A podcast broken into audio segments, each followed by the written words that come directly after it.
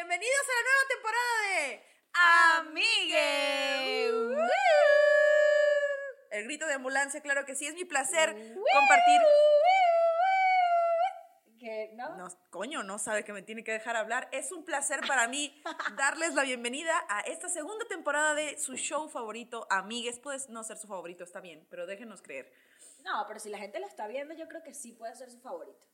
Es un placer, una, otro intro porque mi cerebro está seco. Es un placer, es un placer. A la verga, esta caraja no sabe hablar. Podrida. Estoy compartiendo este podcast con la mujer de mi vida, claro que sí. La Virgen de Guadalupe y Paula Díaz. y yo comparto este podcast con mi comediante favorita. Ah, no, mentira, no estoy acompañada por Ali Wong. Ah, ¿cómo la ves? No, pero estoy, pero estoy acompañada eh, por Grecia Castillo, mira, gran comediante, joven promesa de la comedia mexicana. Y bueno, ¿cómo vas a hacer con tanta responsabilidad? No sé, pero les voy a decir una cosa. Eso que acaba de decir que no soy su comediante favorita no es lo peor que me ha dicho. Lo peor que me ha dicho Paula Díaz y hace que casi se cancele este podcast que me dijo un día, pareces Post Malone, hija de tu puta madre. Miren, yo no sé, yo creo que Gaby puede agarrar un montaje de un outfit, un outfit de Grecia y un outfit de Post Malone. Son la misma persona. Honestamente son la misma persona. Y si se dieron cuenta, eh, cambiamos de set, cambiamos de set Grecia, estás hablando de esta manera, así. Es que es un micrófono nuevo y es como un pene, no sé cómo, no sé cuál es el approach aquí, ah, desde arriba, del lado. Mira, lo que, acabas, de, lo que acabas de decir de que es un pene y que no sabes lidiar con el pene, reafirma la teoría de muchos escuchas de amigues que somos pareja. Ah, no, todo el mundo cree que Poli y yo somos lesbianas, los caseros, todo el mundo, está bien. Claro, y se entiende, porque el podcast se llama Amigues. O sea, lo lógico es que una gente que usa lenguaje inclusivo, eh, pues sea de la comunidad LGBT. Nosotros somos grandes aliadas y amigas de la comunidad LGBT, eh, pero, pero no somos lesbianas, somos heteros, sorpresivamente. Eh, sí, Mayoritariamente sí. Mayorita, casi siempre. De lunes a viernes. Hay, hay, hay, temporadas. Si se dieron cuenta, cambiamos de set. Esto es el set de la segunda temporada de Amigues. Y esto, como toda, como toda la vida, va a ir cambiando. No sabemos si nos vamos a quedar aquí, no sabemos si vamos a mutar a otra cosa. Pero estamos probando este set y a mí particularmente me emociona mucho. A Grecia creo que no tanto. A mí sí, o sea, dices tú, no sabemos si vamos a mutar, no sabemos si nos vamos a poner mamadísimas este año. Porque es 2020, ya saben. El 2020 es el año que dejamos de meternos en lo que no nos importa y nos metemos al gym. Claro que sí. es. Uh, mira, así. Tra, tra. Que por cierto, es 2020, 2020 y volvió la Rosalía. ¿Con qué? El nuevo tema de la Rosalía es bastante parecido a la Rosalía de la que yo me enamoré. ¿Ha cambiado en algo la Rosalía? No sabía. Bueno, después de con altura se puso loca. Se puso a hacer cosas con Osuna, que está muy bien. Osuna en negritos ojos claros. ¿Sabías que usa pupilentes? Es un fraude. Mentira. Te lo juro. Es como nosotras, que la gente nos ve en show y cree que somos bonitas. Habla por ti. A mí, a mí nomás me dicen, qué alta estás. Y yo, ah, gracias. Depende con qué lo compares. Así que de ahí va un poquito el tema de hoy antes, antes de empezar con todo la Rosalía, vamos a hablar, este episodio es del síndrome del impostor. ¿Qué? Así es, el síndrome del impostor. Please, elaborate. No es cuando te pones diferentes máscaras para asustar a la señora del Oxxo, ¿no? El síndrome del impostor. ¿Tú has hecho eso?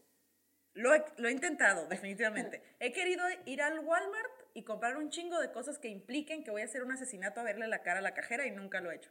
Lo que pasa es que creo que ya, ya tienen tantas horas ahí que ya no les importa lo que está comprando la gente. Sí, de repente te, sacarías de pedo tú como cajera si llego yo a comprar unas cuerdas, un hacha, bolsas negras, cloro. Coño, yo creo que sí.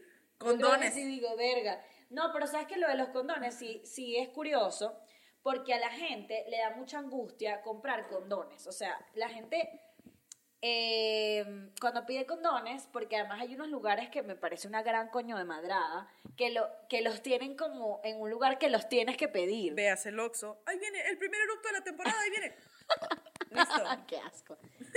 Eh, sí, o sea, hay lugares donde eh, los condones están en, en como en mostrador y tienes que pedirle abiertamente a la persona como que eh, los Troyan, pero no, los piel desnuda, por favor. ¿Me vas los de, los de sabor, por favor? Pero los, los de, mini. los de sandía, gracias. Que además es muy random que pidas los condones de sandía. Los condones tienen unos sabores. ¿Existen los sabores del condón de sandía? No sé. No sé nada de condones. Ah. Estoy hablando porque me lo contó una amiga. Ah, no, yo sí. Yo, mucha gente no sabe esto de mí, de hecho a nadie, y a- porque a nadie le importa. Cuando yo estuve en la preparatoria, era muy fan de la sex shop. Por la sección de despedida de ¿Qué? soltera, que tenía muchas cosas de broma. Entonces, hubo, una, hubo un año en la universidad que tuve un monopolio donde vendía paletas de chocolate en forma de pene y de vagina. Y la gente te los compraba en la escuela. en San Valentín me volví rica. O sea, Wow. Mi mamá se empezó a preocupar cuando empecé a experimentar con los colores y los tonos de Pensé piel. que sí que empecé a experimentar con los mismos dulces y yo, No. verga, no te metas esas cosas ahí. No, porque se infecta la vagina. No, empecé a experimentar con los colores de piel, a ponerle pelo y mi mamá de que, oh no, ¿qué está pasando? ¿Cómo, ¿Cómo improvisabas el pelo en las galletas de pene? Ah, pues agarraba la fondilla, específica, agarraba el chocolate más oscuro y, y con el tenedor lo agarraba poquito, ya ves que se hacen como hilitos. Ajá. Y en las, una de las puntitas le hacía como... Pero todo el Pero hacías, pene peludo o bola peluda. Pues claro que bola peluda. Amigo, Bola soy peluda. una profesional. No, todo se acabó cuando mi hermana, muy seria, me fue conmigo así y me dijo: ¿Por qué estás haciendo paletas de virgencita rosas? Ay, chiqui pinky. Y yo, "Eh, porque son bromas. Que si está muy loco que la vagina así parezca como una, como una virgen, ¿no? Qué loco. Food for thought. ¿Cómo se dice? Mucho en qué pensar y la verga. Sí. bueno, y yo me quiero disculpar con el público que este- me, me está viendo agarrar el micrófono de esta manera tan indigna porque el trípode valió verga. A ver, eh, compramos un micrófono nuevo que venía con un trípode y el trípode se rompió cuando lo estábamos montando. O sea que hay que demandar a Amazon. No, Eh, deja tú, estás agarrándolo con todo el tripié, tripié que improvisaste. O sea, que- todo, sí, todo. ya me voy a sincerar y se lo voy a quitar y voy simplemente a agarrarme el micrófono como, como si estuviera en una entrevista de MTV. Claro que sí. Ajá. bueno, Ajá, pero hablábamos del tema de hoy, Grecia. Que es que Rosalía se volvió loca. Cuéntame. ¿qué? No, que es que. Estoy lanzando esto ya. Que es el síndrome del impostor. Oh, El síndrome del impostor es, es una realidad en mu- o sea, para mucha gente. Pero tú me estabas contando hace un rato, para la gente que no sabe lo que es el síndrome del impostor, eh, que hay diferencias entre el síndrome del impostor y ser un completo imbécil. Sí, el síndrome del impostor es básicamente cuando eres una persona exitosa con futuro que tú no sabes y atribuyes todos tus éxitos a la suerte. O sea, el síndrome del impostor es cuando te va muy bien y dices, mierda, soy un impostor, no tardan en darse cuenta que valgo verga. Y que esto todo es una mentira. Y que todo es una mentira, he tenido suerte. Yo les puedo decir que soy una persona que sufre de el síndrome del impostor. Tú sufres de eso totalmente. Fuerte, fuerte. Pero hablábamos de que además el síndrome del impostor es un poco, eh, es algo derivado de la ansiedad. Verga, también tengo eso. ¿Qué? Una pedo? tras. Mira, hay una par de preguntas para identificar que. Mira, Házmelas a mí para saber si soy un, un- si, si yo cumplo. Esto es como un test de BuzzFeed, pero un test de amigues. dice: se estima que, por cierto, un 70% de las personas tienen el síndrome del impostor, nomás para que sepan. Y dice: Ay, a ver, porque estamos bien preparadas aquí. Un putero, uf, no sabes. Pero me encanta que te ponen como tres preguntas al principio y te dicen: Si dijiste que sí a una de estas, ya valiste verga. ¿Y son tres nada más? No, son cinco, mira. Ah, coño. ¿Te comparas con los que te rodeas, te rodean y piensas que a menudo son mejor que tú? No. Estás, hija de tu puta madre, estás arrancando. Disimula, coño, respétame. Muchachos, yo tengo un gran autoestima. Un ego A mí, a mí me cuida, a mí me criaron muy bien. Ajá. y me lo echo en cara. Como Vine si aquí no, a humillarte. como si no estuviera guardado en el marcanción rápida 1 a migración, así. No, sí, no, estoy renovando. Ajá. Segunda pregunta. Estás arrancando tu negocio y sientes y te sientes un aficionado que se avergüenza con la idea de pedir dinero por su trabajo. No. Así es. Confirmo. Confirmo que Poli te va a ayudar a, a mover un mueble y te va a cobrar 20 pesos. Obvio. Y porque nadie lo va a mover como ella. Sí. Llevas ya tiempo emprendiendo y temes subir tus precios porque no te sientes experto en nada. No. Exactamente. ¿Qué otro? Ah, me gustó un testimonio muy bonito de la señora, espera, Pero, de Kate Winslet, que dice, no puedo hacer esto, soy un fraude. ese fue el testimonio. Sí, dijo, no puedo, soy un fraude. Contundente el testimonio. Es que dice, Marica, me imaginé un testimonio infomercial, un peo, o sea, y que soy un fracaso. Ah, ok, buenísimo. yo quiero que mis testimonios cuando sea famoso sean, Grecia Castillo dijo, chingó a su madre.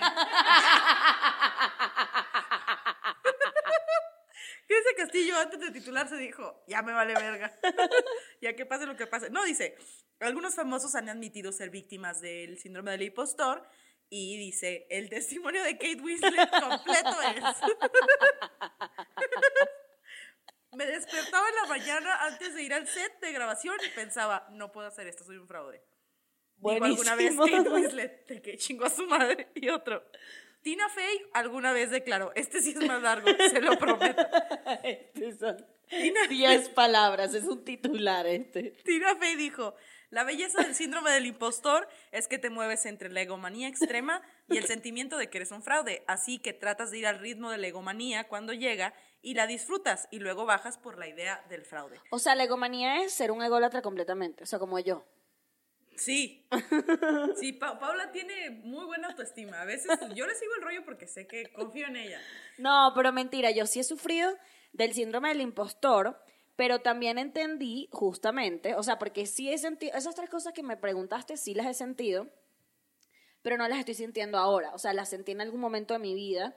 Eh, hace dos años cuando estaba en la radio lo sentí a mil. Empezando porque cuando yo llegué al prime time de la mañana fue porque sacaron al mejor programa de- que había en el momento, lo sacaron del aire por la dictadura, que los mandó a sacar. Y de repente yo estaba en un prime time y era como, ¿what? O sea, yo llegué aquí por suerte, o sea, de verdad, porque sacaron una gente y pues tuvo, tuvimos que entrar nosotros a, a hacer la chamba. Y en esa época, en la que sí, por un golpe de suerte llegué a ese lugar, era un manojo de angustia y de inseguridad y de, y de ese síndrome del impostor. Pero ya ahorita es como, bueno, ya está. O sea, esto es lo que es y estoy clara además que no me puedo comparar con otras personas porque usualmente con la gente con la que me comparo es gente que tiene 10 años más que yo haciendo esto. O sea, lo lógico es que una persona que tenga 10 años en un negocio tenga mucha más experiencia que tú y mucha más exposición, ¿no? O sea, hay que también ser válido como, hay que ser válido, no hay que ser como noble con uno mismo a la hora de compararse. Sí, compárense con gente que valga verga. Es el mejor consejo que les puedo dar. O al menos compárate con gente que esté más o menos en la misma sintonía que tú.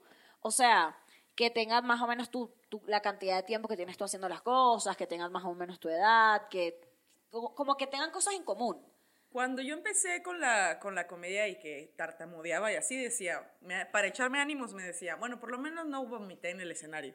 Claro. Es como bueno, yo, bueno. yo una vez estaba hablando con una amiga mía que es actriz que me decía que ella se sentía terrible porque eh, tenía la misma edad que Emma Watson y Emma Watson estaba que sí triunfando demasiado y ella no, y era como, número uno, estás en Venezuela. O sea, Y ella hizo Harry Potter, ¿no? y, y, y es una jevita que está actuando desde que tiene 8 años. O sea, tú empezaste a actuar a los 20. A ver. en y- Venezuela. Ajá, y hay otros casos como por ejemplo Edgar Ramírez, que es un actor súper famoso en Venezuela y bueno, ahorita en el mundo creo que es famoso. Podemos ingresar aquí una foto de sus bellos ojitos. No sé quién es, quién es. precioso, es un hombre eh, eh, maravilloso, es como un símbolo patrio ya. Ahorita te muestro una foto. Pero Edgar Ramírez empezó a actuar como a los 27 y ya tiene que ser 10 años en la industria, pero empezó demasiado tarde y ya está en Hollywood y lo está logrando mucho. Pero digo, hay que saber con qué compararse. Uy, ahí te va este otro comentario que no va a ser una pendejada. Uy, a ver. Mira, otros consideran que el síndrome del impostor ocurre frecuentemente en mujeres que trabajan en industrias predominantemente masculinas. Por supuesto. Y dice, se espera que las mujeres minimicen lo que hacen, no pueden alardear tanto como lo hacen muchos hombres exitosos. Que es como, eh, eso Es que estás diciendo es pendejada. súper importante. En estos días leía un, un hilo de una muchacha que posteó como, ¿qué es lo más terrible que les ha dicho un hombre eh, por ser mujer? Y era como que todos los trabajos que has obtenido han sido porque eres bonita. Y pasa mucho que las mujeres bonitas se sienten que han llegado a ciertos lugares porque son bonitas, o sea, porque las han sexualizado, porque las quieren coger y por eso han llegado a esos lugares. Entonces también hay como, hay una, como, por ejemplo, en, en el medio audiovisual pasa mucho que las mujeres cuando son muy bonitas se, se descuidan o no se arreglan tanto o tratan de no ponerse ropa donde se les vea la figura. No, o sea, no sé si lo hacen adrede, pero es como que tratas de mimetizarte con el género masculino de alguna Sí, manera. como Para no resaltar, digamos, para que no digan eso de que... Y más allá de no resaltar, es como que para, en- para que entiendan que no estás ahí por esto, sino que estás a nivel. Y es muy loca esa lucha, es muy loca. ¿Quieres hacer otro, otro test del síndrome del impostor? Por favor, Dice, ¿te cuesta aceptar cumplidos? esto sí me cuesta. Sí. A ver, ¿sientes que no mereces los reconocimientos que has recibido? No, sí me los merezco. Los que, los que, me, los que yo recibo sí me los merezco, porque los trabajo. ¿Sientes que las cosas que has logrado en tu vida han sido principalmente por suerte? Eso sí, En algunos aspectos. sí, ¿No crees que tus logros sean tan impresionantes como algunas personas dicen? sí, también. Sí, aquí ya ves, ya me siento mejor. Como Ya persona. estoy empezando a ser un impostor. ¿Qué tan perfeccionista crees que eres? Verga, soy Y de... ma- dicen tres opciones. Ajá. Me preocupo por hacer bien lo que hago, pero no me considero perfeccionista. B. Suelo ser perfeccionista en ciertos aspectos de mi vida. Y C. Muy perfeccionista. Déjame escoger muy perfeccionista por ti, Porla. Sí, ¿te parece? Yo soy muy perfeccionista al punto que no me soporto y, y entro en... Bueno, ahorita entré en una mini crisis y tuve que ir a comerme un caramelo porque... Porque sí. Y me dio uno a mí porque yo me estaba muriendo. ¿Temes que a las personas descubran que no eres tan inteligente como creen? ¡Uh! Todos los días de mi vida. Es Yo más, también.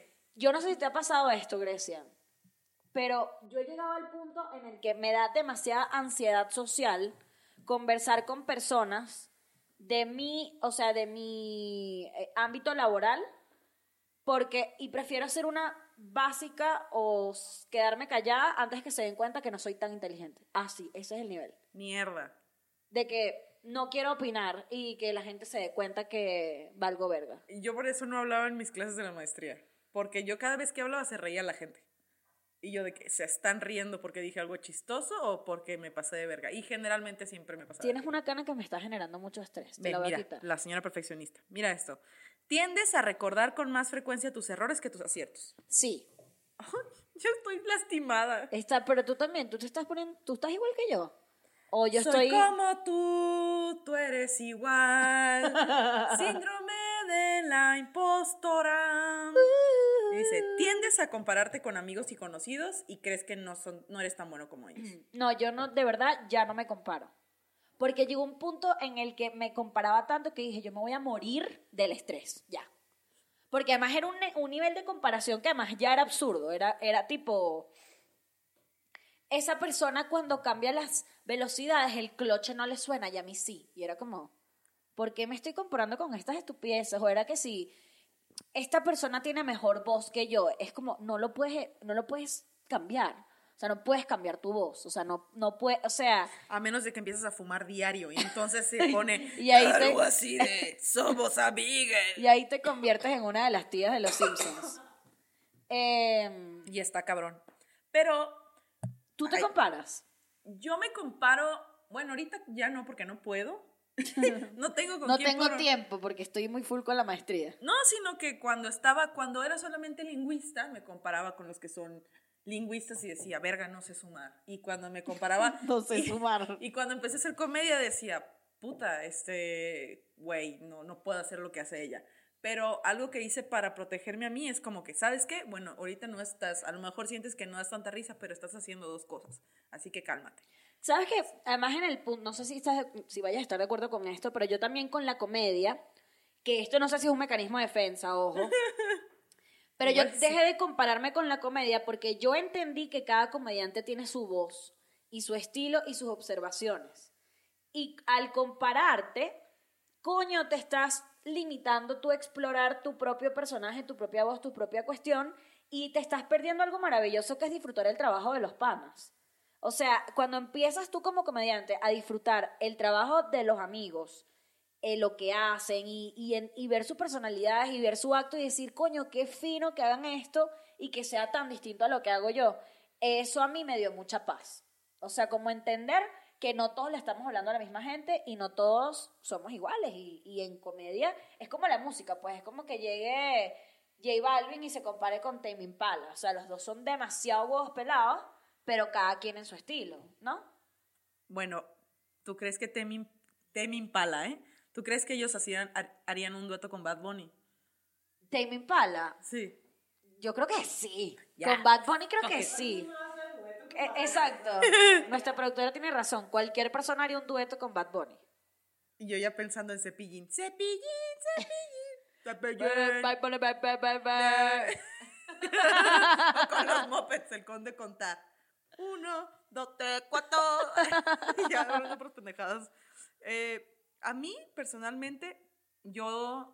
Pues uno tiene que adaptarse, uno tiene que sobrevivir. Y una de las cosas que mi cerebro tomó la decisión por mí fue empezar a decir: Va, eres una impostora, pero a ver qué tan lejos te la puedes llevar. Uh, pero eso está bueno. Y entonces yo ya estoy en este tren riéndome de, "Ah, mira, entré a una maestría, mira, voy a terminar una maestría, soy una, o sea, Grecia eres un fracaso, me dice mi cerebro. Y la otra parte de mi cerebro dice, y vas a tener una maestría. Pero eso está brutal. O sea, es un poco jugarle, eh, o, o sea, jugarle otra carta al síndrome del impostor. Que la razón por la que escogimos este tema para el primer episodio es porque estamos arrancando el 2020 y siento que este es el año en el que todos vamos a triunfar. Porque simplemente Estadísticamente no se puede al mismo nivel, pero ya todos. es. Imagínate que todos se ganan la lotería. Pero ya va, espérate, no seas, no seas loca y mamona, o sea, ya va. Hay formas de triunfar. Está la gente que está triunfando porque baja de peso, o la gente que triunfa porque sube de peso, o la gente que triunfa porque se cogió a la persona que se quería coger, y está la gente que triunfa porque está ganando mucho dinero, o la gente que triunfa porque se cura de cáncer. O ¿sabes? vence Hay- a la depresión, tienes razón. Ah, O sea, hay miles de formas de triunfar. Lo que hay es que escoger y darse cuenta de el triunfo. O sea, también eso es una, yo creo que eso es una de las cosas del síndrome del impostor, que sientes que realmente nunca ganas. Siempre quieres más y más y más y más y más y no disfrutas las pequeñas victorias. Y se me hace muy importante disfrutar y darte como una palmadita en la espalda, o sea, por ejemplo, la gente que está deprimida, que ese, esa gente que está deprimida y que un día se despertó y se bañó y se arregló y se maquilló y salió bonita para la calle y se fue a chambear con una sonrisa, eso es un triunfo, eso es una victoria, ¿sí o no? Ya, ese es el 2020, ese es el verdadero significado de Dios diciéndonos, ya se va a acabar el mundo, la verga, hagan lo que quieran y sean felices. Se va a acabar pronto, nos quedan como que como 10 años. no sé, No, no, se quiero ver. reproduzcan, va a estar difícil despedirse de un niño de 10 años y que, chao, hijo. Uy, se puso tenso. Perdón. No tengo darte, no tengo un pescadito para darte de comer, pero come esta bolsa de plástico, mi rey. Entonces, es, ves, este 2020 vamos a triunfar, vamos a dejar al tóxico o la tóxica, vamos a dejar de meterlos en lo que no nos importa y nos vamos a meter al gym. Yo he intentado no tener opiniones sobre lo que hace la gente y es difícil, pero lo estoy logrando. Coño, no lo estoy logrando yo.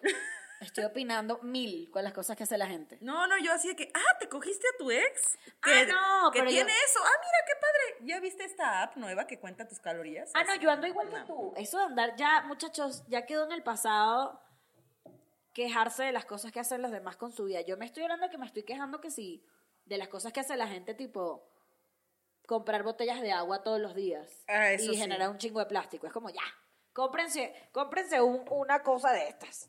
Un termo. Un termo, ya está. Dejen de usar tanto plástico. Y dejen de... Es un llamado, todos así de que, wow, hay que ser mejores personas. De eso se trata, Miguel, en realidad. Hago es- un llamado a que se compren un termo y dejen de utilizar tanto plástico. Sí. ¿Cómo la ven? ¿Qué, qué estamos hablando? Que justo lo que decías tú, de reconocer las pequeñas victorias, es uno de los pasos para vencer el síndrome del impostor. Dejen de compararse, por favor. Dejen de compararse. Les voy a decir por qué es tan malo compararse. Porque no es justo nunca. Tú no sabes el proceso de la otra persona, tú no sabes los recursos que tenía siendo pequeño, tú no sabes si le está pasando de la verga en, su cabeza, tú no sabes cuánto tiempo lleva estudiando, trabajando, practicando, tú no sabes lo que ha invertido. O sea, está cabrón. Sobre todo yo empecé a pensar eso cuando vi el meme del iceberg. Que dice, ¿Cuál? el éxito es como un iceberg, la gente solo ve un pedacito, no ve todo el trabajo. Entonces, tal vez tú te estás comparando con Que alguien. bien Paulo Coelho ese, ese meme. O sea, Eh, dejó de ser un funciona. meme, es como una de esas fotos que me manda mi mamá los lunes en la mañana. Que me dice feliz semana y me manda el iceberg. Y yo de que, ok. Pero tiene, Es un piolín, exacto. Pero ese, ese iceberg con un piolín encima que fue el que tiró el Titanic de el, ¿cómo se llama? Del síndrome del impostor, es cierto. Por ejemplo, eh, digamos que yo no te conozco y te veo en este podcast y digo, coño, esa jeva es un, es un huevo para grabar. Amo a Grecia. Bilingüe, lingüista. Así. Entonces yo digo, wow, Paula tiene 23 años, es demasiado buena, no mames, a la verga, no mames, ella es la elegida. Y yo no sé que tú estudiaste cuántos años improvisación y teatro y trabajaste tres años en radio. Sí. O sea, a ti te costó estar donde estás. Y yo que no te conozco puedo decir, es que Dios la eligió. Claro. Eso me refiero con lo del iceberg. Dejen de compararse. Yo así que... Gracias, amiga, por todas tus cosas bellas. Yo pienso que tú eres una gran comediante. Así, ya, ya sobándonos el ego las dos, como siempre, todos los días. Pero Dios no nos quiso hacer lesbianas y aquí andamos batallando. Mira. Sí, yo creo que tampoco hubiésemos sido buenas novias. No, No, tú hubiese estado raro. Aunque les tenemos una, una anécdota de nuestro lesbianismo. Eh, vino la señora, la casera, acá a, a arreglarnos algo de la casa y vino con su esposo y era demasiado Grecia el marido sentado trabajando y yo arreglando las flores, así. Y, yo, ve- vestida de post malone aquí Y yo sentada. se la presenté a la señora y que, ay, usted no conoce a mi Grecia. Bueno, se la presento así, ay, porque claro, yo soy la que tiene la conexión con la casera. Y cuando se despidió de nosotras, el señor estaba demasiado confundido. No, es que a Poli la saludó de beso y a mí me dio la mano y yo.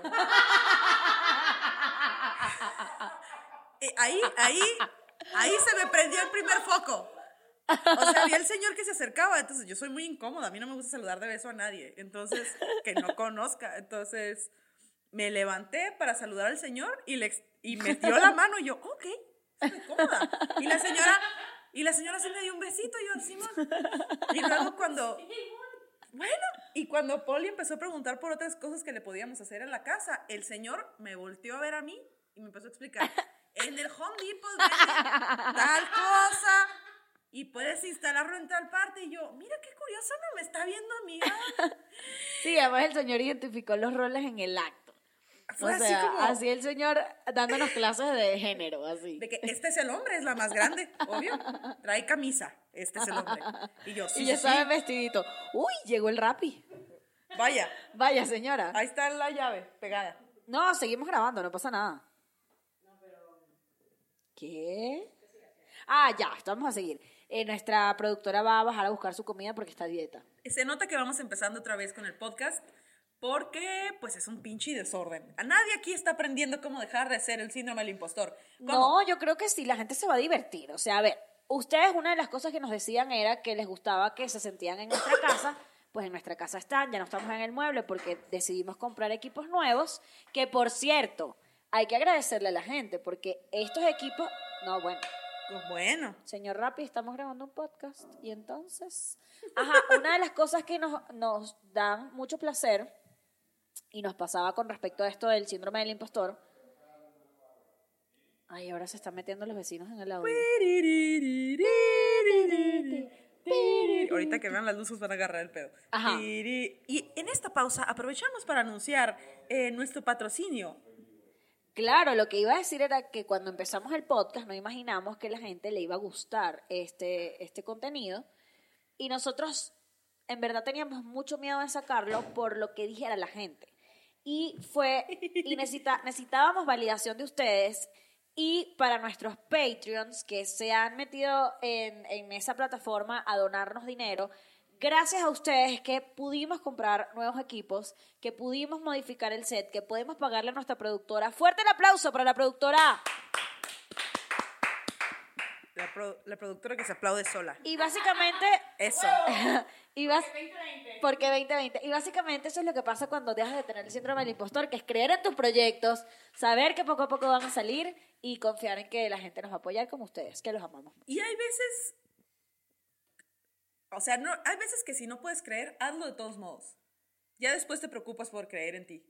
Eso es algo que yo Please, tuve que elaborate. hacer. Por favor, elabora, Grecia Castillo.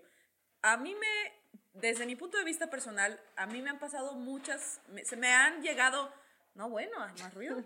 Ya va. Ah, no. Vamos a hacer una pausa para que pueda sacar de la bolsa la comida a la Sí, productora. yo A ver. así, Y Grecia en una idea súper seria. yo desnudando mi alma. Y ella así que, ah, bueno, y el... Como en el cine. Sí, o sea, a mí me ha pasado que me han surgido muchas oportunidades para las que definitivamente siento que no estoy lista y digo, elo verga, así mero.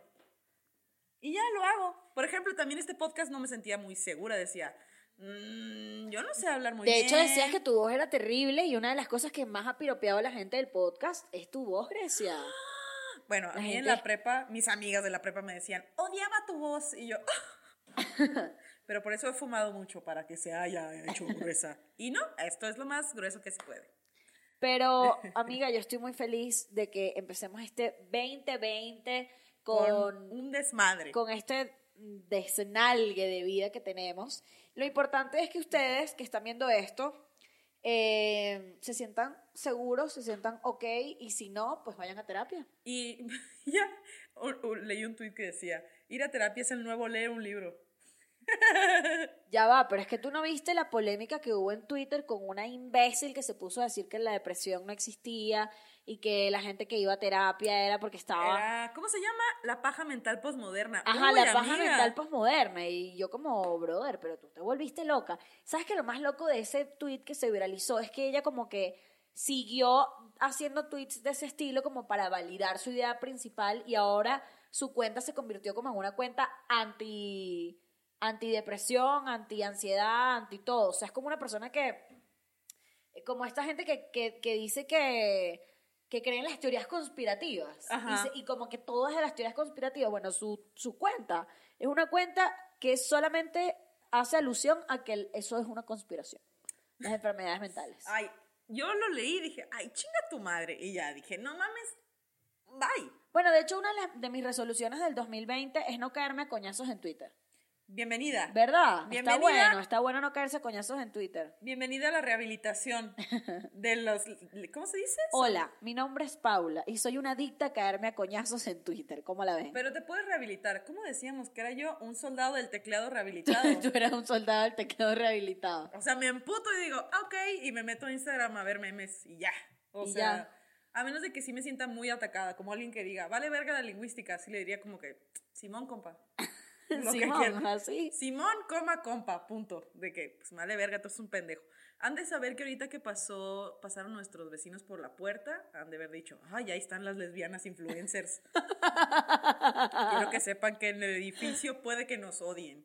Porque grabamos. Además que creo que somos las únicas no propietarias. Ay, Y somos las que más desmadre hacemos. O sea, cuando no hay música caribeña, todo lo que da, y ya hay una pinche gritona, estamos, hay música así bien maligna. de hecho, el otro día que estaban reunidos los propietarios, nosotras dijimos, se reunieron a hablar mal de nosotros.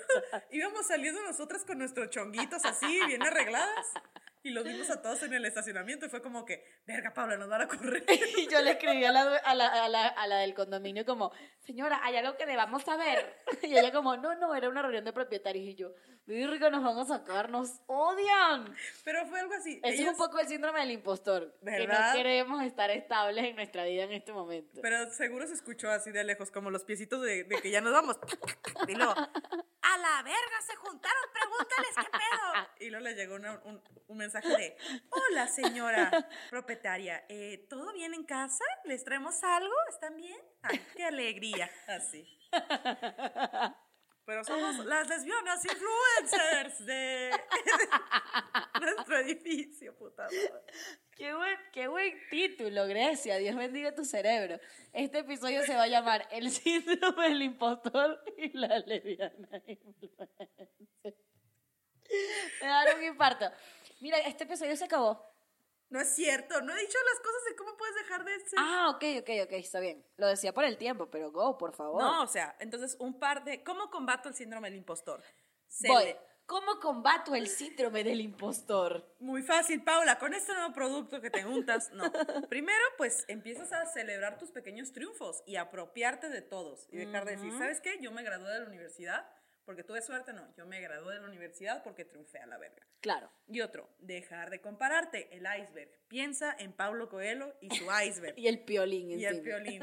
Pero es cierto. Y no dejes que tu miedo a ser descubierto como impostor te impida lograr tus metas. Si no les funciona eso de creer en ustedes mismos, piensen, voy a llevármelo tan lejos como pueda, a ver hasta dónde llego. ¿Qué es lo que hago yo? Fake it till you make it. Que el éxito es como el síndrome del impostor a la inversa. Te la crees y empiezas a hacer las cosas. Y si tú te la crees, la gente a tu alrededor dice, mm, verga, si se la cree. Que básicamente es lo que pasa con los youtubers. Se la creen tanto que la gente termina amándolos y ahí están ganando miles de dólares por episodios mientras hacen 50 cosas que no sabías sobre mí. Oye, ¿eso somos nosotras? Claro que no. Yo no soy ninguna youtuber. Ahorita. Yo soy una podcaster.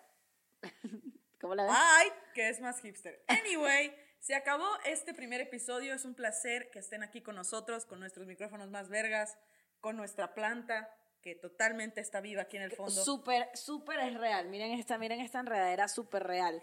Eh, para nosotros Nuevamente yo necesito agradecerles por escuchar este podcast, por esperarlo, por quererlo. Eh, queremos agradecer a nuestra productora eh, Gaby Cárdenas que ha creído en esto, pues está comiéndose una ensalada ahorita que por supuesto no pagamos nosotras porque no hay presupuesto, lo pagó ella.